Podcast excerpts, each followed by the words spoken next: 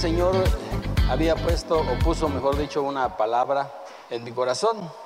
Y el tema que le pusimos fue nuevos comienzos. Siempre que empieza un año, pues normalmente nuestro pensamiento es creer que viene algo nuevo para nosotros.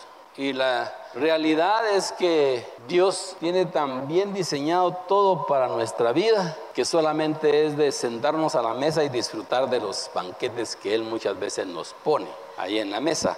Y la proyección que debemos de tener de hacer la palabra de Dios siempre eh, va a bendecirnos. Hoy en esta mañana yo sé que todos estamos con las expectativas de lo que va a pasar. Y por ser el segundo domingo del año, creo que un nuevo año significa también un nuevo comienzo. Y los nuevos comienzos son interesantes y son motivadores también porque nos enfocan en todas las cosas que queremos hacer y si estamos conectados con el Señor, lo que Dios quiere hacer en nosotros. Hoy en la mañana en mi oración yo le decía, Señor, ¿qué, hay de nuevo para, para nosotros? Para mí, ¿qué hay de nuevo? Y el Señor me decía, no hay nada nuevo debajo del sol. Mi presencia está contigo, decía el Señor. Y lo que más me gusta es que me hables. Imagínese usted, si usted durmió con su esposa o su esposo y se levanta en la mañana y los dos mudos. ¿Se imagina usted eso? Sin hablar. Cuando nosotros nos levantamos y hablamos con el Señor, creo que es lo más hermoso que nos puede pasar. Por ejemplo, cuando se inicia un proyecto o un nuevo plan o un emprendimiento, necesitamos nuevos comienzos siempre y nuevas cosas o posiblemente dejamos pendiente algo que, que estaba ahí, que está ahí en el tintero y a veces nos referimos a estos nuevos comienzos como segundas oportunidades. O a Dios también le, le gusta escribir de nosotros una nueva historia. O le gusta también cerrar una puerta y abrir otra. Y eso a veces no nos gusta a nosotros cuando el Señor eh, cierra una puerta y, todavía no ha abierto la otra, nos cuesta un poco creerle. Pero sepa que Dios cuando cierra una puerta, Él sabe por qué es, y cuando la abre igual. Él tiene siempre el propósito establecido para nuestra vida. A mí me llama mucho la atención de esto porque algo así sucedió con la vida de, de Josué. Y en el libro de, de, Josué eh, me gustó una partecita donde está eh, en el versículo 5, capítulo 5, versículo 13, dice, y sucedió que cuando Josué estaba cerca de Jericó, levantó los ojos y miró, y he aquí un hombre estaba frente a él con una espada desenvainada en la mano. Y Josué fue hacia él y le dijo, ¿eres de los nuestros o eres de nuestros enemigos? Y él respondió, no, más bien yo vengo ahora como capitán del ejército del Señor. Y Josué se postró en tierra, dice, y le hizo reverencia. Y dijo, ¿qué dice mi Señor a su siervo? Y entonces el capitán del ejército del Señor dijo a Josué, quítate las sandalias de tus pies porque el lugar donde estás es santo. Josué lo obedeció. A veces Dios nos habla para para estar con nosotros, el Espíritu Santo. Y nos hacemos un poco los desentendidos. Y nos, eh, las señoras me imagino que se ponen que hacer, hacer los quehaceres de la casa, el hombre a ver tele o hacer algo que, que desviar la mirada. Pero cuando el Señor nos está hablando, hay que ponerle mucha atención, porque ahí está la bendición, hermanos. Ahí está la bendición. Cuando Dios nos quiere hablar, hay que ponerle oídos. Así como Josué lo hizo, ¿verdad? Preguntémosle nosotros al Señor alguna vez, pues, Señor, ¿eres, ¿estás con nosotros o estás contra nosotros? Y la respuesta va a ser, yo estoy contigo. Yo soy quien te va a llevar siempre de la mano. Entonces, esta historia de Josué es bien interesante, porque este fue el ayudante de Moisés. Y durante todo el tiempo que Moisés eh, estuvo eh, en, el desierto, que sacó al pueblo de Israel de Egipto, Moisés estuvo aprendiendo y era un muchacho en ese tiempo. Cuando llegaron al final del desierto, ya en el, monte Sinaí, ahí Josué aquel muchacho que, que, decía que no podía hacer las cosas, que siempre estaba calladito, aprendiendo, le dice Moisés, bueno, ahora es tiempo que pases al pueblo de Israel del río Jordán. Y, y, Josué lo pasa, pasa al pueblo de Israel. Esta escritura que acabamos de leer es porque ya él está en, Canaán y está él luchando contra esos gigantes que vieron anteriormente y este pueblo de filisteos que están ahí. La historia cuenta que lo primero, una de las primeras cosas que Dios le dijo a Moisés, a, Josué fue, vas a, derrotar a, los de Jericó. Y entonces eh, el rey de Jericó, eh, cuando vio que venían todos los israelitas hacia ellos, los menospreció. Dijo, espérense que se acerquen vamos a comenzar a echarles bala. Pero ¿qué hizo Josué? El Señor le dijo, dale siete vueltas a Jericó. Así, puro loco, haciendo las cosas como, como, como con locura. Para el mundo todo lo que nosotros hacemos es locura, pero para nosotros es poder de Dios. Amén. Es poder de Dios. Miren hermanos, llevar un matrimonio hoy de acuerdo a la palabra de Dios no es fácil. Allá afuera mucha gente quiere vivir como muchos de ustedes viven, pero pagar el precio no es fácil. Jóvenes, señoritas, que sean decentes, que caminen de la mano del Señor, que honren al Señor con sus actos, con su mente, con su corazón. Entonces, este Josué a, a, las siete, a la séptima vuelta atacan a Jericó y los derrotan. Ese poder que tenía Josué hoy es el mismo que tenemos nosotros porque el Espíritu Santo está en nosotros. Él es el que está en nosotros y Él es el que nos lleva de gloria en gloria. Vamos a leer Josué 1. Aquí Israel fue sacado de la esclavitud de Egipto y estos fueron eventos muy históricos que no fueron solamente históricos. Dios habla a través de la historia para dar un ejemplo de nuestra liberación y de la delagrante esclavitud del pecado que nosotros teníamos muchas veces. Y Pablo lo habla en 1 Corintios 16. Estas cosas sucedieron como ejemplo para nosotros a fin de que no, no codiciemos lo malo como ellos lo codiciaron. Y en el, en el capítulo 10, versículo 11 dice, estas cosas que le sucedieron como ejemplo y fueron escritas como enseñanzas para nosotros, para quienes han llegado al fin de los siglos. Entonces vemos que el acto de redención en el Nuevo Testamento es la obra de Jesús en la cruz. El acto central de la redención en el Antiguo Testamento era la liberación de Egipto, del pueblo de Israel de Egipto. Dos acontecimientos interesantes que Dios permitió para que nosotros tuviéramos vida y vida en abundancia. Entonces Israel, guiado por Moisés, vagó por el desierto, que eso lo, lo sabemos nosotros. Después llegaron a la tierra de Canaán y aquí representa el destino del pueblo de Dios después que fueron liberados de la esclavitud denagrante que ellos tenían. Y bíblicamente la tierra sobre el Jordán habla sobre la tierra prometida.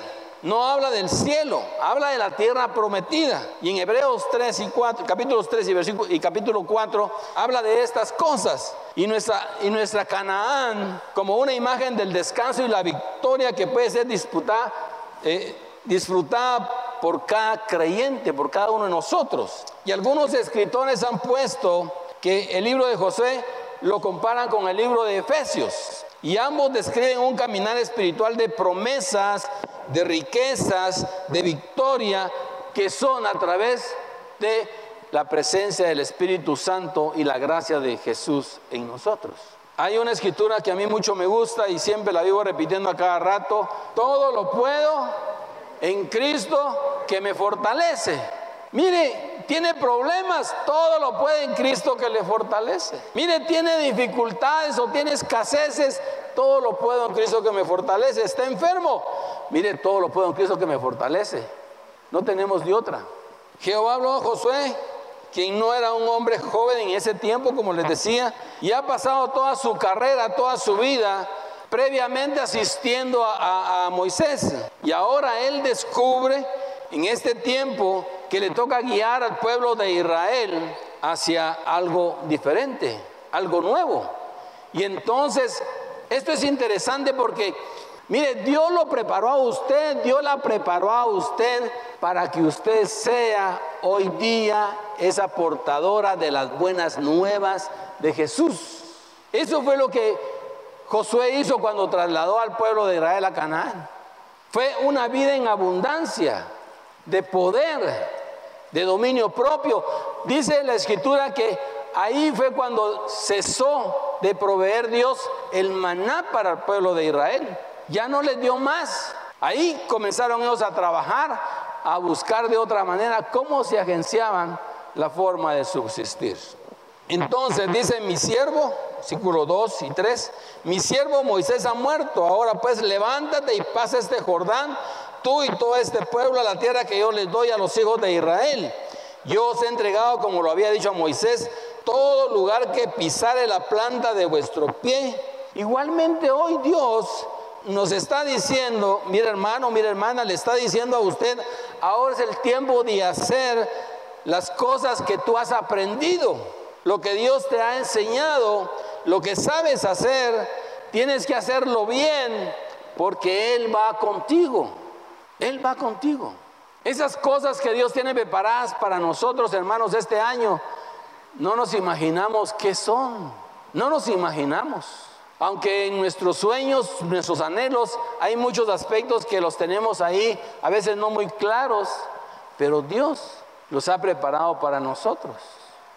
La promesa y la victoria, versículo 4 y 5, están asegurados porque Josué es llamado por Dios. Mire, y usted también es llamado por Dios, llamada por Dios. Lo único que tiene que hacer es tomar su lugar. Comience a caminar a tomar lo que Dios le ha entregado. Las promesas están en usted y ahora es tiempo de ir a tomarlas. Ahora es tiempo de ir a tomarlas. ¿Qué tengo que hacer?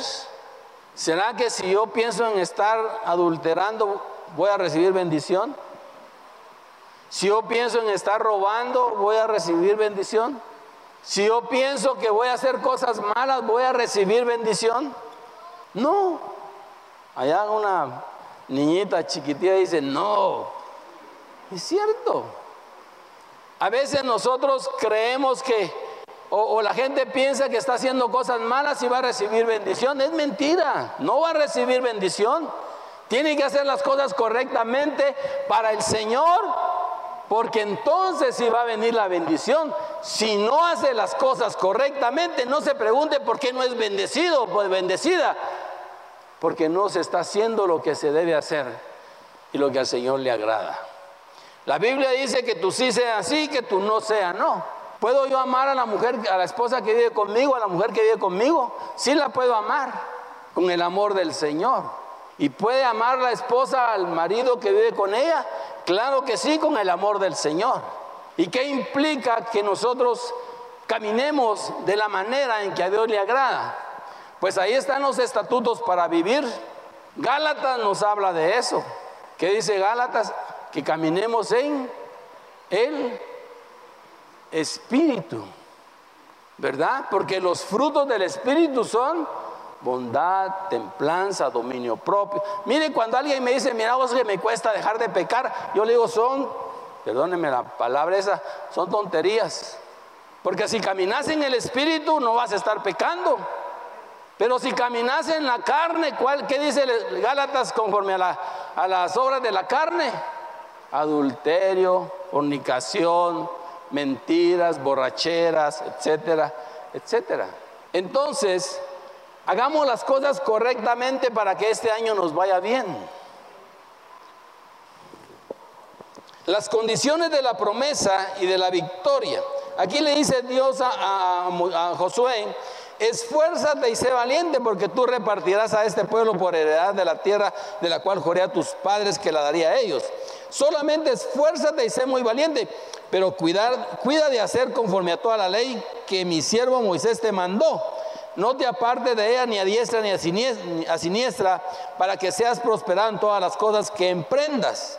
Aquí lo está repitiendo la escritura otra vez lo que les decía. Nunca se apartará de tu boca este libro de la ley, sino que de día y de noche meditarás en él, para que guardes y hagas conforme a todo lo que en él está escrito. Porque entonces harás prosperar tu camino y todo te saldrá bien. Mira que te mando que te esfuerces y seas valiente, no temas ni desmayes, porque Jehová tu Dios estará contigo en donde quiera que vayas. Y le dice, esfuérzate y sé valiente. ¿Va a venir todo fácil? ¿Qué dicen ustedes? No. Me decía Marisabel cuando platicábamos, mira, me decía, si pagar el precio de vivir contigo no es fácil. Y yo me le quedaba viendo, y decía, por dentro, y me adentro decía, es ingrata, ¿verdad? Pero tenía razón. Mire, vivir con el marido que tiene señora no es fácil. Sino que lo diga blanco. No, son mentiras. Vivir con la esposa que tiene no es fácil. ¿Verdad? Es, es difícil. Pero ¿qué pasa? Si el amor del Señor está en medio de nosotros y es a Él al que amamos, vamos a amar al Cristo que vive en el hombre y al Cristo que vive en la mujer.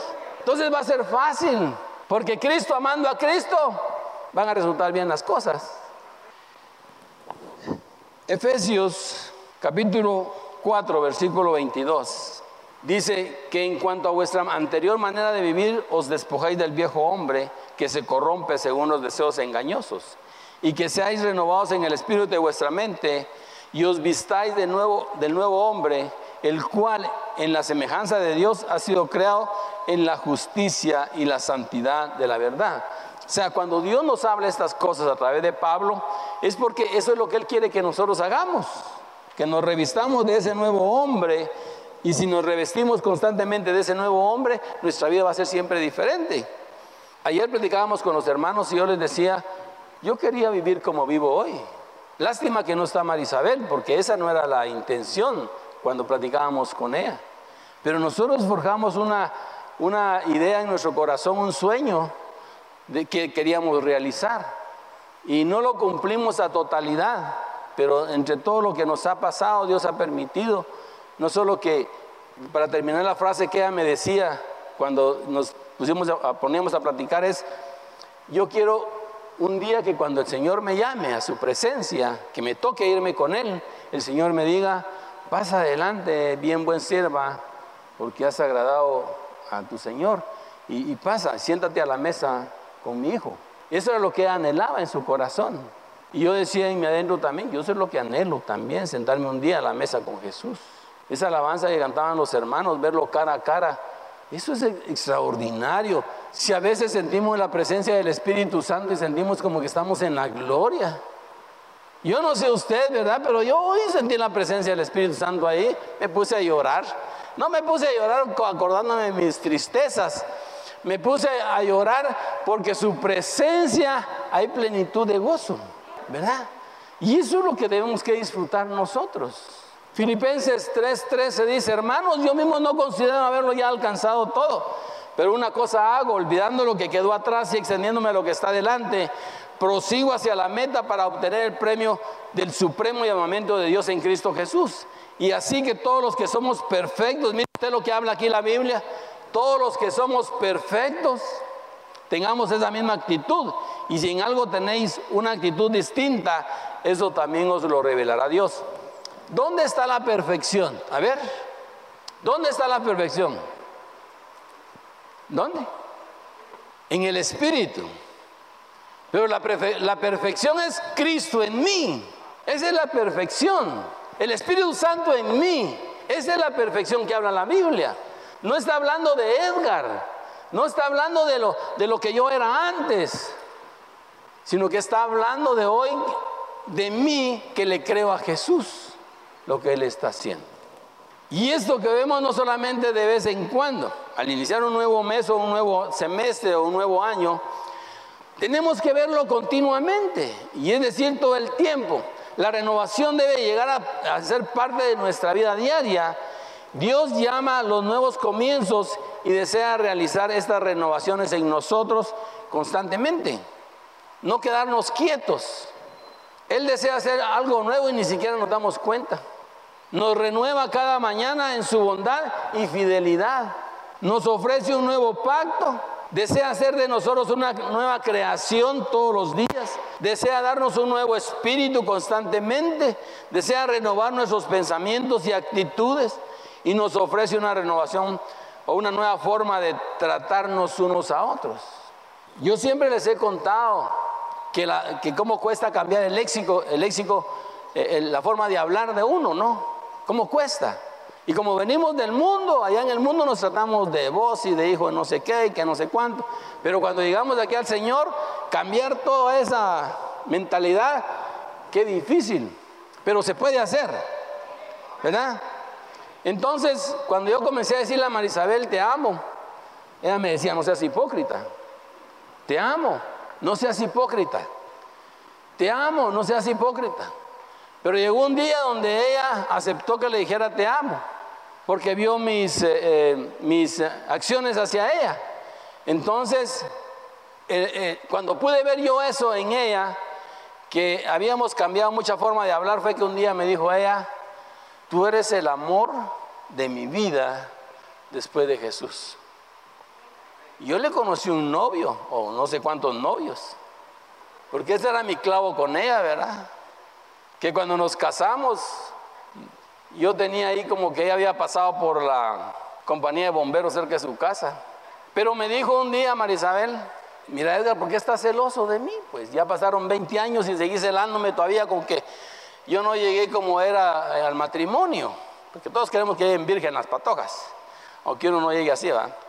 Y, y entonces me dice ella, ¿ya te pusiste a pensar que qué pasaría si antes de cuando éramos novios y tú me conociste a mí, yo pasé por la compañía de bomberos que está cerca de mi casa, o, como está la delegación de policía ahí cerquita de, de, mi casa también. ¿Qué pasa si yo pasé por todos los policías? Me decía. Te voy a decir algo. No fue así, pero cuando tú me conociste, cuando yo tenía 17 años, que nos casamos, desde ese día yo no te volví a engañar, ni te engañé antes, me dijo. Pero ¿qué hay si lo hubiera hecho? Saca la raíz de amargura de tu corazón y comenzá a caminar de nuevo. Ay, qué razón tenía. Yo amargándome por un montón de tonterías y era tan sencillo lo que había entre ella y yo.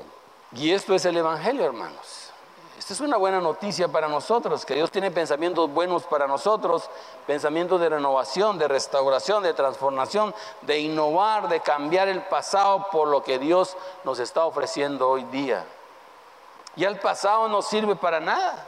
Lo que Dios nos ofrece hoy es lo que tenemos.